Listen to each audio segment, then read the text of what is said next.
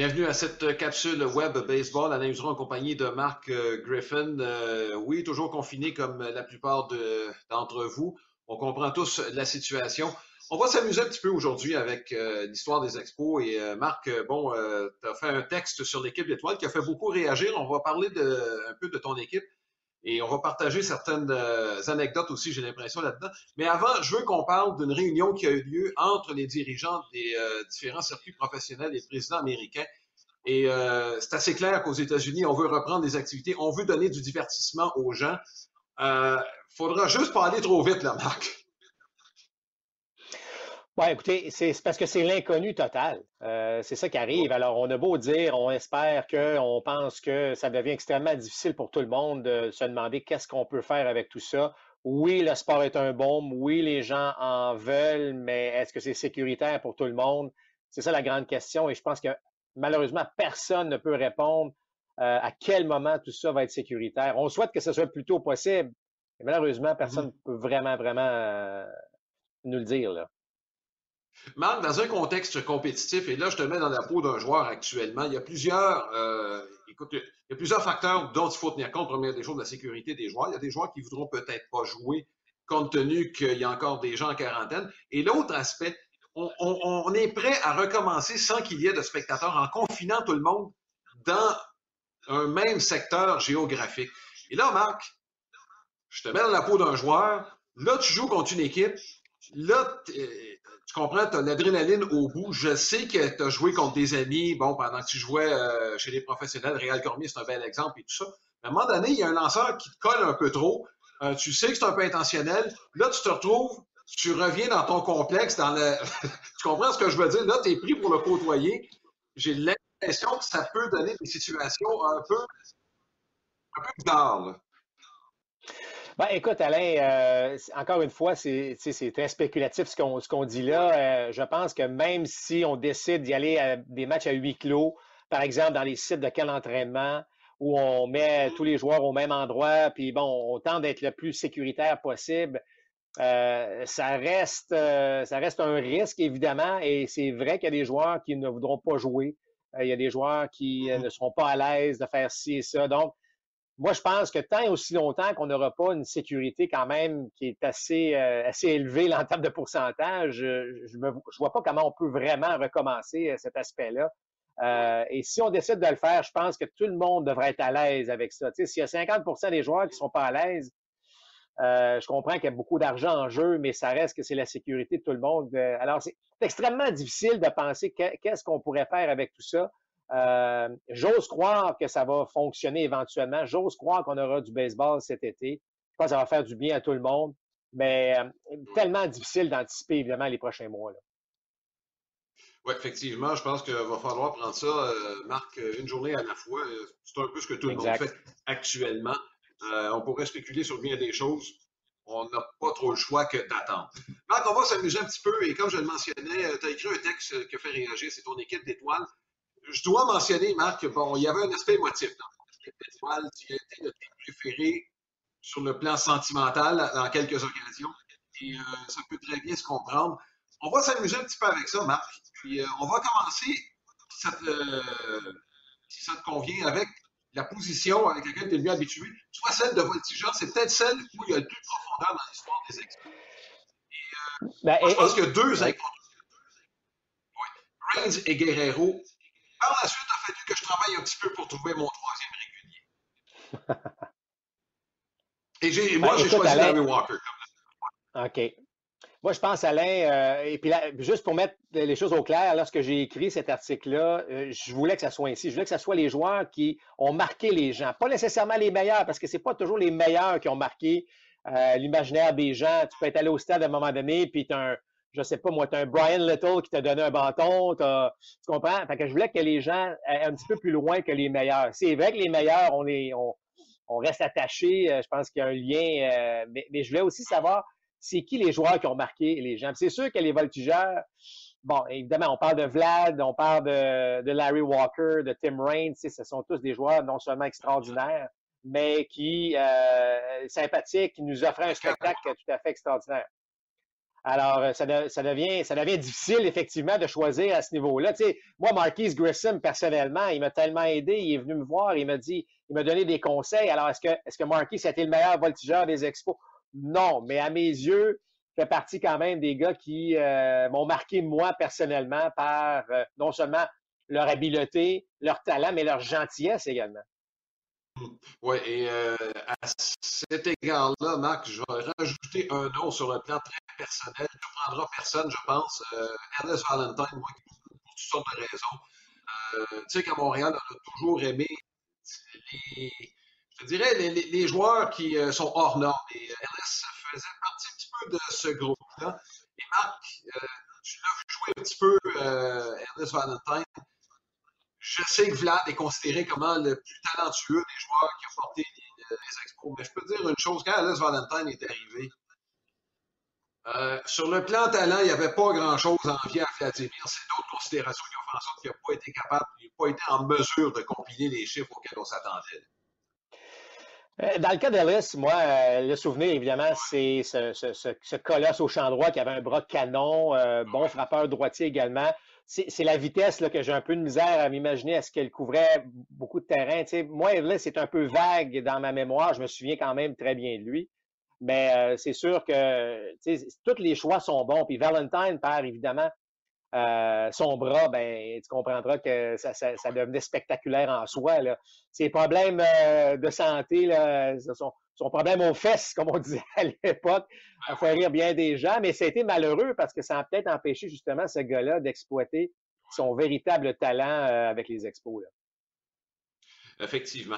Marc, rapidement, on va passer. Il y a neuf positions à aller voir. On a choisi nos voltigeurs. Derrière le marbre, je pense que c'est un incontournable, Gary Carter tu as choisi Michael Barrett pour aller avec lui.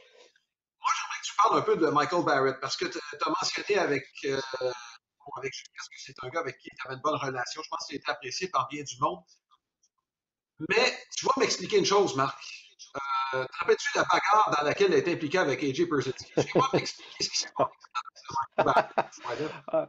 Ben, écoute, pas parce que euh, tu peux être un gentilhomme, mais à les fils se touchent. Euh, écoute, euh, Michael, il faut, faut, pas oublier que ce gars-là avait été repêché comme un joueur d'avant-champ. C'est les expos qui l'ont transformé en receveur et ça a été même, ben, pas difficile, mais tu sais, je veux dire, tu arrives dans le baseball majeur avec une nouvelle position, tu es un joueur recru, ça prenait quand même du cran, ça prenait beaucoup de caractère pour réussir ça. Et puis, euh, Michael, ben, quand tu arrives dans une équipe, tu es jeune, c'est pas toujours facile de trouver des joueurs, des vétérans qui viennent te parler ou qui te donnent un coup de main. Fait Michael, c'est comme euh, lié d'amitié avec certains membres euh, des médias ou de l'équipe et est devenu très près à ce moment-là. Donc, je pourrais pas répondre à ta question, Alain, parce que je ne le sais pas, mais toujours est-il que, tu sais, ça a été très serré. Darren Fletcher, que j'ai connu dans l'organisation des Dodgers, est un, un gentilhomme comme pas un. mais, mais la relation que j'avais avec Michael Barrett faisait en sorte que je devais le placer ainsi. Et par contre, mention spéciale à Bobby Ramos, parce que pour moi, Bobby Ramos, tu sais, je me rappelle de ce joueur-là qui jouait pas souvent, puis je me dis, il doit être fait fort mentalement parce que Carter se tapait, j'avais l'impression, les 162 matchs ou presque. Et là, tu avais Bobby Ramos qui venait donner un coup de main de temps en temps. Fait c'est des gars qui, ont marqué un petit peu ma, euh, ma, jeunesse à l'époque pour me dire, ben écoute, c'est, encore aujourd'hui, il y a 30 ans, 40 ans plus tard, on en parle encore. Et tu sais que Bobby Ramos, euh, malheureusement pour lui, ça s'est mal terminé avec les expos. Camp d'entraînement de 85, les P étaient pipés contre lui. Il avait eu un très bon camp d'entraînement, mais les expos avaient décidé d'y aller avec un dénommé Steve Nicosia.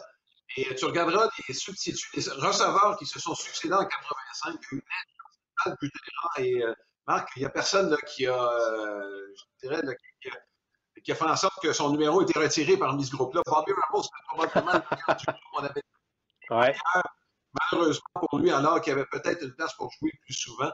Et tu sais, c'est une drôle d'époque, Marc, parce qu'à un moment donné, il a quitté les Expos avec les Yankees de New York. Et en entrevue à son retour, il avait dit Je savais que j'étais pour être de retour avec les Expos. C'était une entente avec les Yankees implicite entre John McHale et la direction parce qu'il n'y avait pas de place sur les 43 pour Bobby Ramos.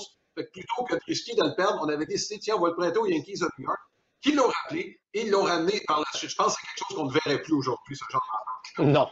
Non.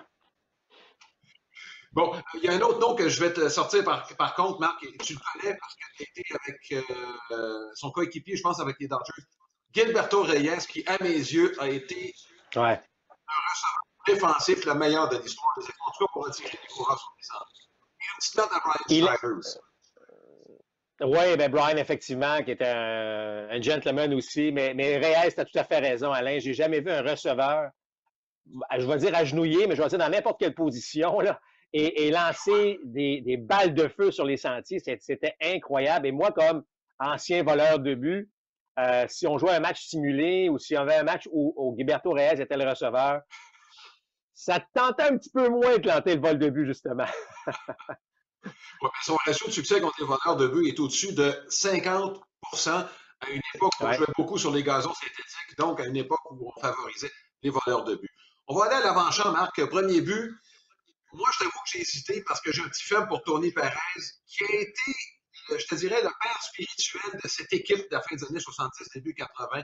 Et, euh, je pense qu'on n'a jamais mis en valeur son expérience comme gagnant pour aider cette équipe-là à atteindre les, bon, euh, les meilleures saisons d'équipe jusqu'à ce qu'on se rende en série, même si je dois avouer qu'Andrés a probablement été un des meilleurs. Oui, écoute, euh, moi, Tony Perez, euh, effectivement, c'est un vétéran euh, qui venait d'ailleurs, mais qui, tu as raison, tu as, tellement raison, on disait qu'on n'a pas utilisé peut-être son expérience de gagnant. je ne sais pas pourquoi, on s'est, en tout cas, moi, je me suis moins attaché, je, l'aimais beaucoup, mais c'est sûr que, évidemment, j'avais le lien avec Andrés Galarraga, qui, encore une fois, de façon personnelle, était venu me voir, moi, après un exercice au bâton, alors que je tentais de signer un contrat, puis qui m'avait dit, écoute, euh, super, kid, lâche pas, c'est le fun euh, de te voir aller. Tu dis, bon, OK. Fait qu'instinctivement, ce gars-là est devenu euh, un de mes joueurs favoris dans le cas d'Andrés Galarraga. Mais, mais, mais, tu fais bien de mentionner le fait, parce que nonobstant un bon joueur, mais le bagage qu'un gars apporte souvent, c'est mésestimé. Puis dans ce cas-ci, je pense que l'exemple est parfait dans, de Tony Perez. Oui. Milieu d'avant-champ, Vidro Cabrera, Marc, je pense qu'il n'y aura pas beaucoup de débat. Quoique dans le cas de Cabrera, j'ai pensé et je t'avoue que le joueur que j'aurais pu mettre là, pas pour des raisons défensives, là, c'est assez évident, là, mais j'ai beaucoup aimé Yobi Brooks pour ce qu'il tenait. Euh, c'est un gars avec des coureurs en position de qui était excellent. Oui, Yobi était très, très bon, effectivement. Moi, moi aussi, c'est un joueur que j'ai beaucoup apprécié avec, euh, avec les expos. Euh, par contre, ceux qui m'ont marqué un petit peu plus, écoute, puis tu vas me dire, Alain, pas pour ses raisons défensives et non plus en attaque, mais c'est Chris Spire. Euh, pourquoi? Parce que Chris Paul lançait trois quarts. Et lancer trois quarts, moi, je trouvais ça beau. Et donc, Chris Spire a peu marqué un, peu. Mais, mais, j'étais un grand, grand fan de Rodney Scott. Parce que Rodney Scott, lorsque j'ai commencé vraiment à suivre les expos, je trouvais ce gars-là tellement intelligent, volait des buts, dérangeait l'adversaire comme pas un. je ne sais pas, c'est ce gars-là. Tu sais, les premiers, deuxièmes frappeurs des expos, il y a eu LaFleur, il y a eu évidemment Rodney Scott, euh, Dave Cash, rappelle-toi, à un certain moment donné. On avait toujours des espèces de gazelles, un et deux, ça déposait des amortis, ça dérangeait l'adversaire. Euh, mm-hmm. Instinctivement, je suis devenu un peu ce style de joueur-là, euh, puis je pensais pas le devenir dans ce sens-là, mais ce que je veux dire, c'est que ces gars-là, à quelque part, ils ont, eu une certaine influence sur, sur ma façon de voir les choses. Oui, Vidro a été excellent. Il y a eu, tu sais, je veux dire, euh, même, même, que je l'ai côtoyé comme coéquipier à l'époque des expos. Euh, alors, tu sais, c'est des choix qui sont parfois difficiles à faire lorsqu'on choisit des joueurs favoris ou notre équipe d'étoiles. Mais ça reste qu'il y a des fois, il y a des petites choses qui, ont fait, qui font toute la différence, euh, qui viennent nous chercher un petit peu plus. Oui. Au troisième but, là, peut-être, Marc, on aura une discussion. Moi, je t'avoue que je préfère Larry Parrish à Tim Wallach. Wallach a une grande carrière avec les expos, mais Larry Parrish a apporté quelque chose tu sais, tu parlais tantôt des, euh, de la contribution de certains joueurs qui vont au-delà des statistiques. Mais dans le cas de Larry Parrish, c'est assez évident, surtout quand, une fois parti, on a vu le visage des Expos complètement changer. Il apportait cette dimension-là de respect de la part des adversaires. Et moi, je me rappelle ce qu'il m'avait dit à un moment donné. Larry Parrish, pas le genre de gars qui se vantait beaucoup, mais il m'avait dit, quand je jouais au troisième but, les lanceurs savaient qu'ils étaient capables de lancer à l'intérieur sans qu'ils aient de soucis. Ben, moi, je pense qu'on a été très gâtés à Montréal avec Parrish et Wallach. Tu regardes ces, deux joueurs-là qui ont couvert une bonne période, euh, une période importante euh, des succès des expos. Moi aussi, j'avais un fait pour Parrish. Bon, évidemment, cet élan-là avec le fait qu'il perdait son casque. c'était spectaculaire. Tu vois que ce gars-là se défonçait à chaque élan.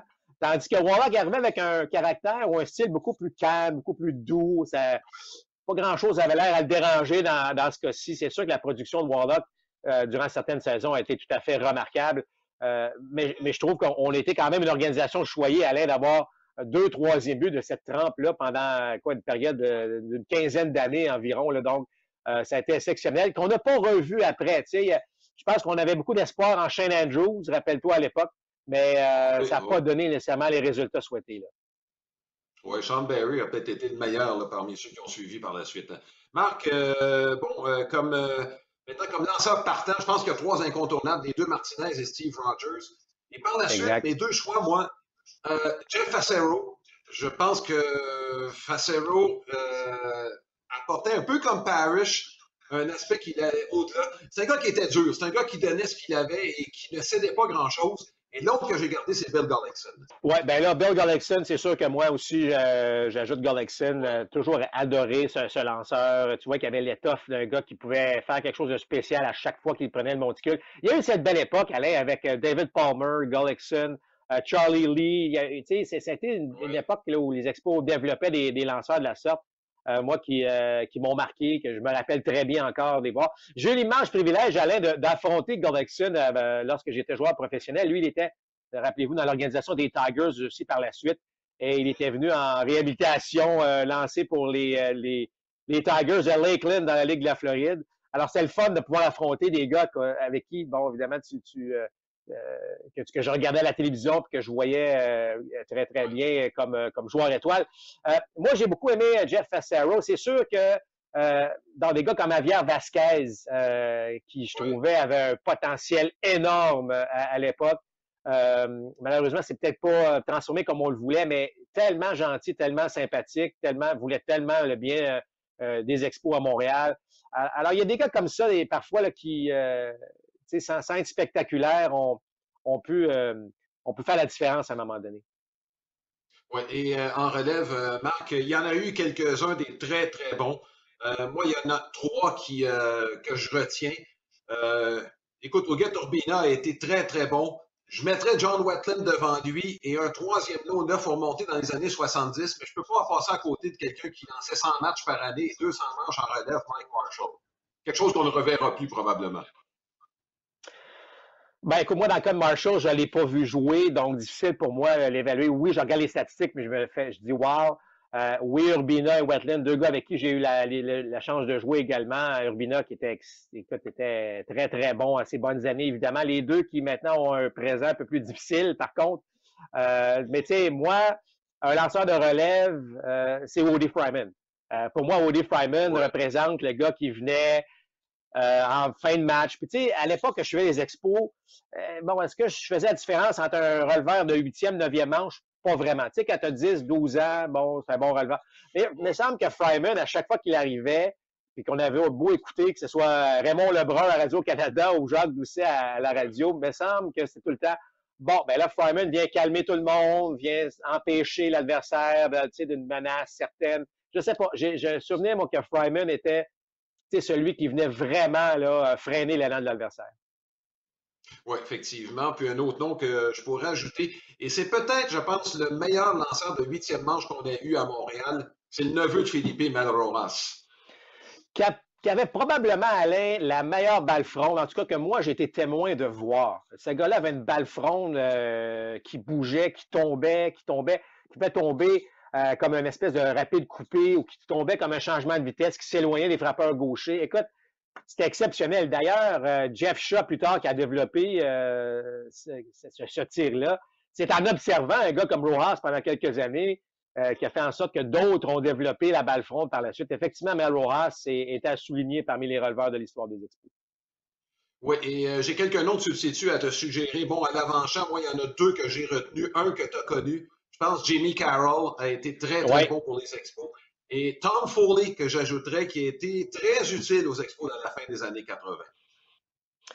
Oui, deux bons joueurs, effectivement, Alain. Euh, moi, Jamie Carroll, euh, qui a fait une carrière, une brillante carrière pour, euh, je vais dire, les habiletés qu'il avait, parce que tu regardais ce gars-là, puis souvent, lui, il s'est fait dire, toi, tu réussiras jamais. Et pourtant, ce gars-là a réussi, et non seulement a réussi, mais a bien fait. Alors, pour moi, j'admire Jamie Carroll à ce niveau-là. Euh, c'est sûr que dans les substituts qui me viennent tout de suite à l'esprit, il y en a deux, moi. Euh, c'est Jerry White. Euh, parce qu'il faut le considérer comme un substitut. Je ne veux pas. C'était, il aurait pu être un, joueur régulier dans à peu près la majorité des équipes, mais avec les expos, avec le trio de voltigeurs qu'on avait, il devenait substitut. Mais quel substitut de luxe! Et évidemment, ben, Wallace Johnson pour son coup sur son trip contre les Mets de New York. Ben voilà un substitut que tu vas avoir, apporter de la vitesse, euh, apporter, mais surtout ce gros coup sur-là fait en sorte que il faut, il faut le souligner dans cette, euh, euh, évidemment, dans, ces joueurs qui nous ont marqués. Oui, et je vais t'ajouter un nom, Marc, on l'a oublié, mais il avait établi un record du baseball majeur en 76, une des pires années des expos. Je pense pas que tu te rappelles de son nom. Peut-être tu travaillé avec les, avec les aussi Morales. Aussi Morales, qui est instructeur des frappeurs par la suite et qui avait établi un record pour le plus grand nombre de coups sûrs par un frappeur suppléant en 76. Euh, en fait, euh, ça avait été, je pense, le seul point positif des expos de cette année-là, 1976. John Van Der Waal aussi a été un très bon frappeur suppléant. Plus tard, il a établi un record. Il a battu le record d'ailleurs de Morales. Mais euh, Van Der Waal, pendant le temps qu'il a été là, et Dave Martinez ont été de très bons substituts comme voltigeurs chez les Expos de Montréal et des joueurs qui excellaient dans ce rôle-là. Parce que aussitôt qu'on mettait Van der Waal sur une base régulière, euh, le rendement n'était pas euh, ce qu'on souhaitait. Et aussitôt, ce gars-là jouait trois, quatre matchs par semaine, a été un des bons, euh, enfin, un des bons joueurs de son époque, un des bons frappeurs certainement de son époque. Et en terminant, Marc, comme gérant, j'imagine, tu es un petit faible pour Philippe. Ouais, ben là, écoute, celle-là n'est pas trop trop dure pour moi. Là, euh, Philippe Allou, que j'ai connu. J'avais 16 ans la première fois que j'ai croisé Philippe Allou alors que lui est instructeur pour euh, les expos de West Palm Beach.